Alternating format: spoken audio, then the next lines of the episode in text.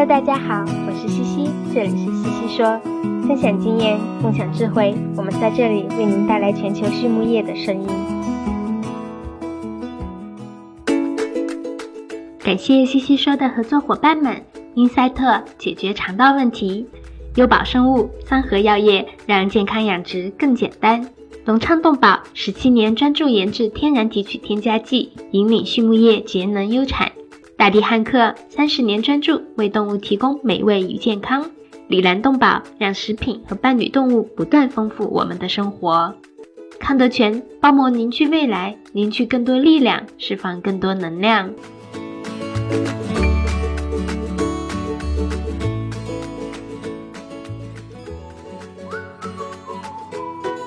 里兰动宝一家全球动物保健公司，通过提供创新型产品。专业知识和卓越服务，以预防和治疗食品和伴侣动物的疾病，为养殖户、宠物主、兽医、利益相关者和整个社会创造价值。凭借在动物健康近七十年的实践和传承，以及让食品和伴侣动物不断丰富我们生活的企业愿景，Alanco 致力于帮助客户改善动物健康，同时也对所在社区和全球社会产生深远的影响。Hello，大家好，这里是西西说，我是西西博士公众号团队的丽婷。今天我们来聊一下猪流感。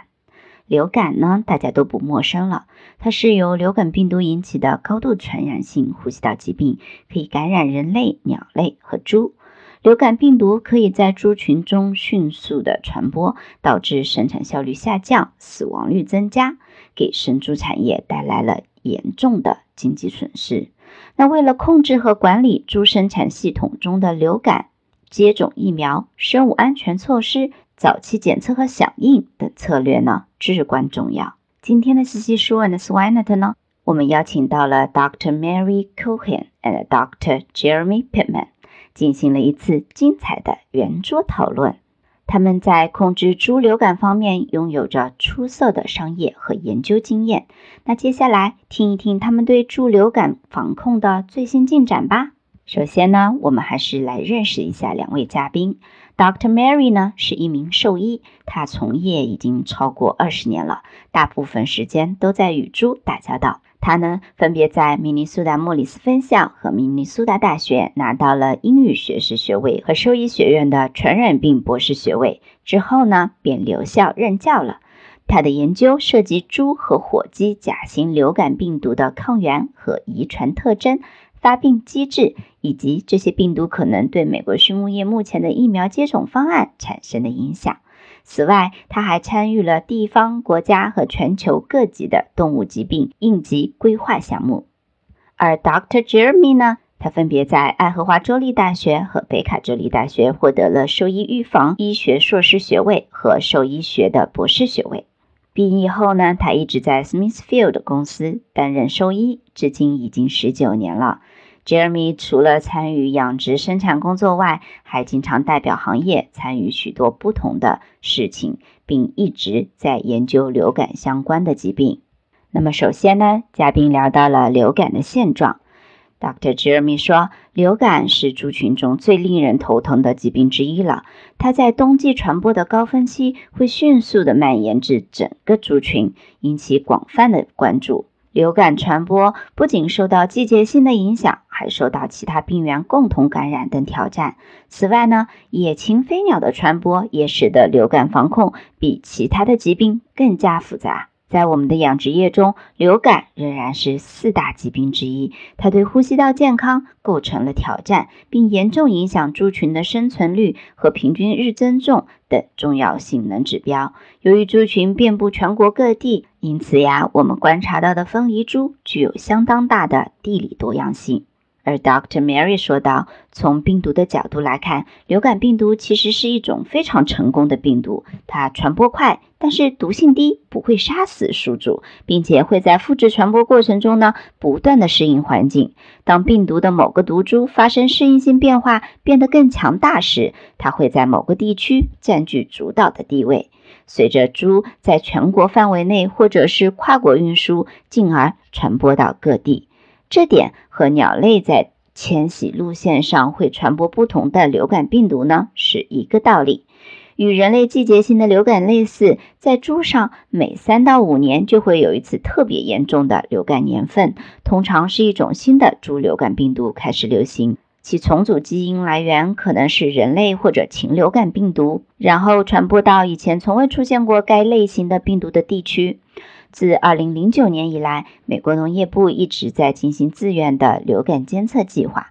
这为我们提供了足够的数据来推动并更好地了解流感病毒的流行和传播情况。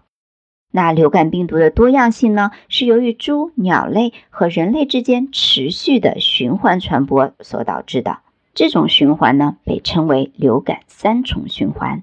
在这个循环中，每个群体都会通过传播病毒和在不同的宿主中复制病毒来增加流感病毒的多样性。而人类感染猪，则是导致流感病毒变化最大的原因之一。猪流感病毒的基因组由八个 RNA 节段组成。当不同来源的病毒株感染同一个细胞时，它们的基因组可能会重新组合，从而产生新的病毒株。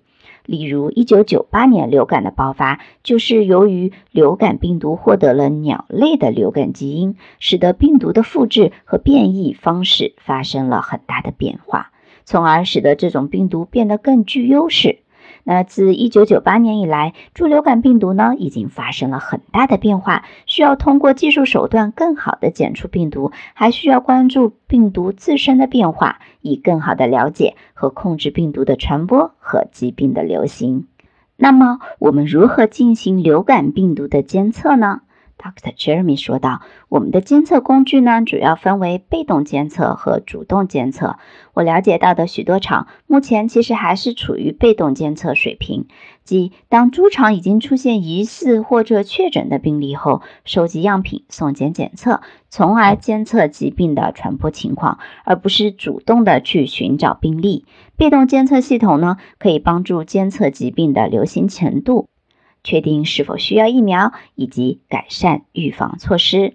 而主动监测则是主动对猪群体进行采样和监测，以了解疾病的存在和传播情况。这种方法呢，通常会在特定时间间隔内进行采样，例如每个月或者每个季度，在此期间采集猪群的样本进行检测。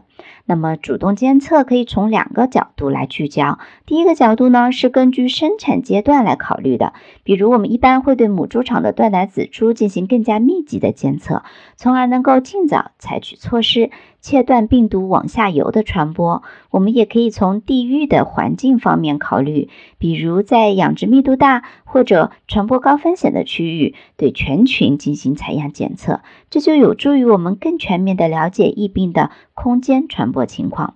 总的来说呢，主动监测是一种更加全面的疾病监测方法，可以更早的发现和控制病毒的传播，保护猪群健康。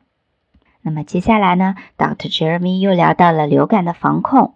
他说到呀，针对流感的策略有很多不同的方案可以供选择。然而，我们一般呢会关注于繁殖群的流感防控，并尽可能减少断奶猪中可能出现流感的比例。这是因为呀，在控制下游方面，我们面临着很多挑战，例如母源免疫和大群感染等问题。同时，预防混合感染和在运输过程中预测哪些猪会感染流感病毒也是相当困难的。因此，我们的策略呢，基本上是将重点放在能繁母猪和后备母猪上，并利用刚刚提到的主动监测来定位到底是生产系统中哪一层或哪些地理区域是流感病毒的高发区。通过这种方式，我们可以尽可能的减少流感在在繁殖种群中的传播，并防止它对生产系统。造成不利的影响。同时，我们也会继续探索其他可行的策略，以进一步减少流感在整个生产系统中的传播。为了有效地防止猪流感的传播，我们通常采用商业疫苗和自制疫苗的结合。每年呢进行两次评估，并在每年的秋季更新疫苗。我们会根据地理位置制定合适的多效价疫苗，为猪群提供最佳的保护。如果有新的毒株出现呢，可能影响到能繁母猪等特定种群，我们就会针对这个毒株快速更新疫苗，并为该种群制作单独的疫苗。这个决策需要考虑多个因素，比方说地理位置、季节、流行病学和新毒株的类型。这些因素的不断变化，意味着我们需要不断监测和更新疫苗计划，以确保最佳的疫苗保护效果。虽然制定疫苗计划是一项复杂的任务。但它是防止疫病传播的重要措施之一，因此必须认真考虑和实施。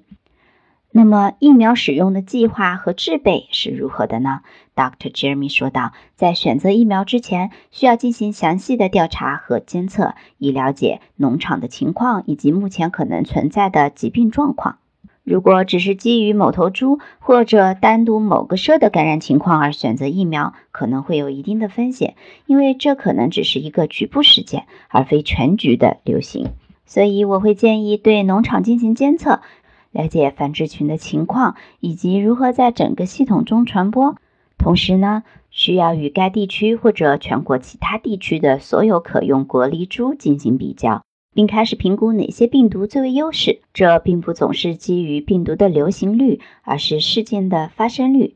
在这个过程中，需要比较病毒株的特点，并选择最适合特定地区的株作为疫苗接种的基础。而 Dr. Mary 说道呢，我在与一些专家合作，正在尝试通过对病毒进行基因测序和分析，确定主要或者占优势地位的病毒，然后制造针对该病毒的疫苗，从而控制和预防疾病的传播。此外呢，为了确保疫苗能够在所有可能受到影响的养猪场起作用，还需要考虑周围地区病毒株的相似性。如果养猪场所在地区周围的病毒株，与制造的疫苗株不同，那么疫苗可能无法提供足够的保护。猪流感病毒的表面上有两种特定的抗原蛋白，其中一个是血凝素，另一个是神经氨酸酶。这些蛋白质通常是病毒与宿主细胞之间的重要接口，它们能够激发宿主的免疫反应。而对于猪来说呢，免疫反应主要是针对 H 表面蛋白展开的。为了研制出有效的疫苗，研究人员需要比较不同病毒株的 H 表面蛋白序列，找出它们之间的相似性和差异性。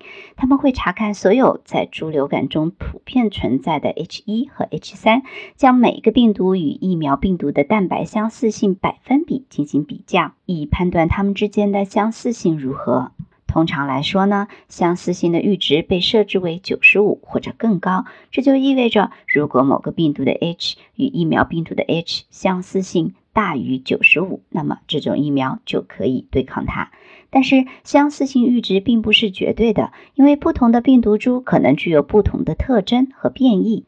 因此呢，在进行研究和试验时，需要谨慎地评估不同病毒株之间的相似性，并根据研究结果不断地调整相似性阈值，以获得最佳的疫苗效果。